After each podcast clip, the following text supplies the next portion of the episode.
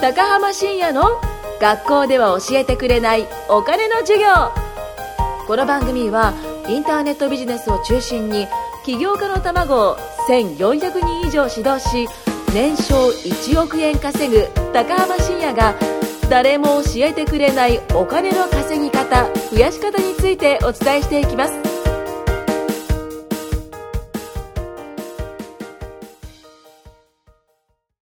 はい、じゃあ今回も始めていきたいと思います。よろしくお願いしまおす。願いします。今回はですね、あれ食べなかったですね、今日は。え何の話 今回はですね、あの、まあ、前回に引き続き、最後ですね。はい、あの、ビジネスと恋愛についてとんいうところで、まあ、前2回はね、男のむさ苦しい話して、まあ、はい3回はね、えー、ちょっとゆきさんがいるので、まあ、女性については話そうかなと。うんうんうんうんなんか、エロい話の方が、え絶対に受けるんじゃないかっていのがうんそうですねあったんけど僕もまあちょっと、したいさですすがにね、うんあ、でもこれね、あの、編集してくれてる人がとても優秀な方で、ええ行き過ぎたらちゃんとピーって入れてくれるんですよ。え、すごいですねそう、。すごいですよね。そうすごっ。すごでい。ね、とあるあの不動産投資家たちのね、あの番組で、まあ不動産投資家って大体ね、さおじさんが多いんですよね。おうおうなんかおじさんたちがね、マイク持ってね、ちょっとそういう話になったり、大体全部ピーになるんですよね。 というのがなんか一回あったん で、まあちょっとやりすぎないって、編集が大変なんでやりすぎないですはいはいははいい。はわかい。えりでもましなんかそんなすごい話してるわけじゃないですけど、た。うん、全然そんなつもりはないですよそんなねつ。もりはないですね、ゆきさんね。はい、もはいちろんです。ないですよね。うんはい。でもなんかね、何の話にしようかなと思うんですいけやど。ー、エロい話でざっくりしすぎて。くりし別にエロくなくていいんですよ、別にう。んあ、そうですか。 そっちの方がなんか聞きたいかなと思って。うん。はいはいはいはいはい。なんだ ろうな。あ、で取っも、かかりがないですねんかあ、でもね、とっかかりあって、うんなんだろうな、その、経営者の女性はい。で、結構その辺もガツガツしてる人多いなっていうイメージですね。はあ、なるほど。はうい。んなんか僕がその、僕はそういう人と実際関わり合い持ったことないんですけど、はいその、第三者から、うんあ本当っすよ。 本当にないですけど、はい話を聞いてると、ん結構その、なんだろう。まあ、頭の中男なんで、うんもうなんか、なんだろうな、もうやりたいと思ったらやるみたいな。の行きたいと思ったら行くみたいな。おう別に変な意味じゃないですよ。 はいっていう人がすごく多い。はで、あの、なんだっけ、有名なそのビジネス塾で、その川島塾ってあるじゃないですか。あはいはいはあの、川島和正さんがやってる、はい結構ね、あの、川島塾の人たちとかがなんか僕ぶっ飛んでんじゃないかなと思ってて、うんでもなんだろう、あの、川島さんが、その、まあ、講義をしてくれてるんですね、マインドセットとか。い。はい。で、その中で僕も、その、聞いたことあるんですよ。その教材買って、あの、音声だけかな、買って聞いたことあって、なんかその中でその、性について、えっていうのもあるんですよ。そ性の考え方みたいな。はいはいはいはいそう。で、なんかその、例えばその不倫とかね。うん例えばその、じゃあ女性だったら、まあ、知らない男の人とワンナイトすると、ちょっとこう、なんか尻軽なんじゃないかとか、汚いんじゃないかとかって思われがちだけうどん、全然そんなんやればいいじゃんみたいなのが川島さんの考えらしいですねなるほどそう。なんでかっていうと、女性っていうのはそもそも、それができるっていうこと自体、もうその、賞あの、賞味期限はいはいはいはいが、はい。あ、の、女性にはもう正直あって、うんはいはいはいでそれがすごく短いと。うん。だから、その賞味期限のうちに、その、ちゃんと必要とされるんだったら、それはするべきだと思うし、うんみたいなうんうん。それにそもそもその気持ちのいいことなんだから、悪いことじゃないみたいな。そうですね。うんうん。ということをね、なんか言ってたっすね。で、なんかその、川島さんが喋ると、やっぱそのね、あの、実績もあるし、稼がれてる方なんで、なんか、確かにってちょっと思ってしまう自分がいるんですよね。それがちょっと怖いなと思いましたね。はあ。で、まあ、それがあるからかわかんないけど、でもなんかその女性もそういう、なんか、こう、男に近いようながっつき方はうん、なんかその恋愛もそうだし、そのはいビジネスのそもそうだし、うんうんなんかそんなイメージが結構強いですけどね。いあ。経営者の中の女性だそうそうそうそうとそう結構がっついてるというか。うん。はあーそういうイメージがあると。い。だからなんかその、結婚してて子供もいるけれども、でも、はいもうその、なんか、この子可愛いわねって思っ たら、行っちゃうみたいな。ああ、なんか普段真面目だけど、たまに弱音吐いちゃっあて、そうそうそうそうれで、うわ、可愛いわね、この子、みたいな。ってなったら、もう私も全力で行きますよっていう感じ で、行っちゃったりするらしいですけども、うんまあその辺ってゆきさんどうなんですかどうなんなんですかね。まあ自分の感情に素直に生きた方がいいんじゃないですかね。あもうこれがえ答えじゃないですか、なるほど。もはや。はい そっかそっか。うんまあでもそれは、なんかちょっと真面目な話なんですけど、はい僕はすごく大事かなと思ってうんうんて、うんあの、相手が嫌がったりとか、それで人に迷惑かけたらあんま良くないと思うんですけどはいはいはいはい、なんかそれでね、あの、変に我慢したりとか、なんか双方の合意をだったら別にいいんじゃないかもういいと思いますね、全って然。なんか思っちゃう。なんかそれで、なんだろう、うーん、なんか、あ、尾を引いたりとかってなったらダメだけど、うんなんか別にそれでもいいんじゃないかなっていう、なんか僕その辺なんかあんま普通に、うん。関係ない話だから何でもいいんじゃねみたいな感じになってるんですけど、はいはいはいはいはいそう、結構そういう考えの人多いですね。あーもうなんか普通にお互いパートナーシップを結んでて、っていうのもあるんですかね、やっぱ。ああ、どうなんだろう、ね。その状態で合意の上で、うんまあなんかお互いで、まあ一番はあなただけど、まあとりあえずナンバーツーもいると。ああ、でも女性はあんまないんじゃないかな。女性の場合はないんですかね。男性はほらね、そもまあそも、まあ、よ、よく聞く話ですよね。そうそう。てかまあ、その川島さんも言ってたんですけど、はいそのそもそも、日本って一夫多妻制だからね、つ って。元をたどするごといね。ですね。その、そそうれすごいですね。そううんだってね、あの、昔その性質即質ってあったわけじゃないですか。はい。うん、知ってます、性質と即質って。あの、性質っていうのが、うんうんうん要はあの、第一夫人、うんで即質っていうのが第二夫人、第三夫人とかって言うんですけど、もともとそういう文化だけど、でも、なんかその、日本ってこう、多国籍文化じゃないですか。そうですね。ね、うん朝にパン食べたりとか、はいはいはいカタカナ語が入り混じってたりすうる。ん。なんかその多国籍文化になる途中で、そういうなんだろう、クリスチャンの文化だったのかななんかそういったところが、なんか女性に優位な方になんかこう入ってきちゃって、今に至るみたいな、そんなことは聞いたことありますけへえ、そうなんですね。そまあ、う男性の本能的にど。うん。ん。うん。ばらまく方なんでしょうがないじゃばないですらか。まく。バラマクとはとはということですかバラマじゃあなクんかとは子孫いっぱい残したいみたいな感じじゃないですかおう。男性の本能が。うんうん。バラマクああ、なるほどですね。バラマクね、確かに、ね。ばらまく。うん。はい。しょうがない気もするんですけどね。まあ、なんうかんそうっすね体の仕組み上そうなってるし、まあ本能がそういうふうに言ってるんですえだよってなんねか。他の動物がそんな感じですよね。ですね。うん。なんかそのね、とりあえずその繁殖うん。して男はその繁殖できる限りそうバーってやってみたいな。うん。うんううんん。あ、でもなんかなんだっけ、カマキリだっけなんか忘れましたけど。ああ、聞いたことありまあす。カはマいキリは、その交尾の後に、そのメスが、その栄養、子供のための栄養で、なんかオスを食べるみたいなうん。うんうん。それは怖いですよね。怖い。いっすね。あうんえ、なんか、提灯あんこうの話知ってます提灯あんこの話。提灯あんこうの場合は、あの、オスとメスがいるんですけど、メスの方がサイズが3、4倍ぐらいあるんですよ。へえ。ええー、で、3、4倍ぐらいあって、まうんあ、しその新刊に住んでるんで、なかなか出会えないんですよね。ええー。でも、巡り合うこと自体がもう奇跡みたいなすもごいのでそうなんだ、絶滅危惧種なんですよへ。ーなんですけど、提灯アンコウのメスとオスが出会って、それでまあ、交尾をすると。で、子孫を残すんですけど、提灯アンコウのオスって、交尾するときに、女性、女性じゃないや、メスの体内に入っていくんですよね。で、体内に入っえて、体の中に入ってそうです。一一部同化するんですよ。皮膚と皮膚がくっついて同化して、で、生殖器だけ残るんですよ。男性の、あオスの。オスの。で、永遠に、こう、種を出すだけの存在にな怖っっなんて、だそれそれで、まあ、永遠にこう、交尾をし続けて、うん種を出し続けて、それで子孫を残し続けてっていう状態になるんで、だからもう奴隷になるんですよね。ああ、もう怖っ。意識ってどうなるん意識ないんじゃないですかわ意識かんないです。わかんないです。そもそも魚に意識があるかどうかわかんないです、僕。いや、意識あるでしょ。っ てあるんですかねえ、だって、はい。ええ同化って、同化しちゃうんですくよ。っついてるんですよねいやくっついて、それが徐々に徐々にくっついて、それで生殖器だけ残って、で、それで永遠にこう、もう、あれですよね。なんかこ、出させるだけみたいこなわ。こわ怖っいやめちゃめちゃ怖いんですよ。えー怖い提灯あんこうって。だからめちゃめちゃ面白いですよね、え 死ぬ深のかな海って。。それ面白いですね。はいすごい面そ白い話。れは怖いし、よく知ってんな、そんなことい。や、なんか、たまたま、カマキリの話から、こう、思い出して、 怖っと思って思い出しそんな感じなんだ。うん。 なんか、ちょっと、あの、 お兄さんが、喋りそうで すね喋りたさそうですね。そうですね。下ネタ言いたそうですね。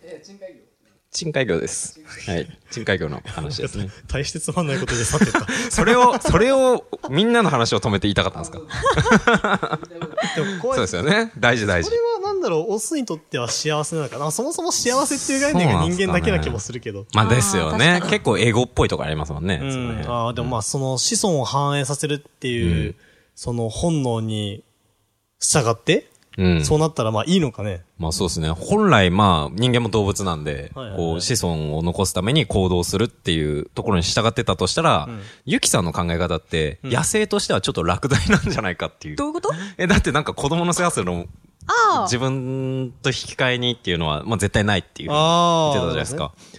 だから、本当に、まあ人間なんだなって、こう理屈が発達した、いや、確かに理屈で生きてる。え人間らしい。